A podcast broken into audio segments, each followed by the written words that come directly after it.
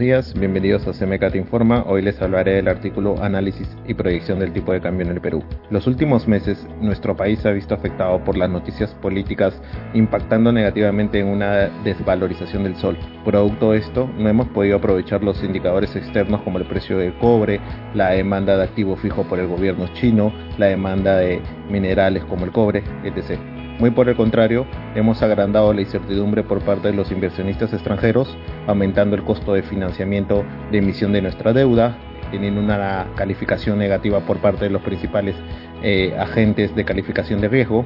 Es por eso que en este artículo analizaremos los seis principales indicadores de cómo repercute el tipo de cambio en el Perú y realizaremos una proyección de cara al cierre de año. Los principales indicadores que analizaremos son el índice USD PEN comparado con el DXY. El segundo gráfico será el rendimiento y comparación de los bonos de Perú y Estados Unidos a un plazo de 10 años. El tercer gráfico, rendimiento y comparación de los bonos de Perú de 2 y 10 años. El cuarto gráfico será el histórico del precio del cobre. El quinto gráfico será la demanda de la inversión china y su bolsa de valores y el sexto y por último gráfico será el análisis técnico del tipo de cambio. Si deseas saber más acerca de la proyección del tipo de cambio en el Perú, puedes encontrar en esta publicación en las redes sociales y también se encontrarás un link de descarga de esta publicación. Eso fue todo, muchas gracias.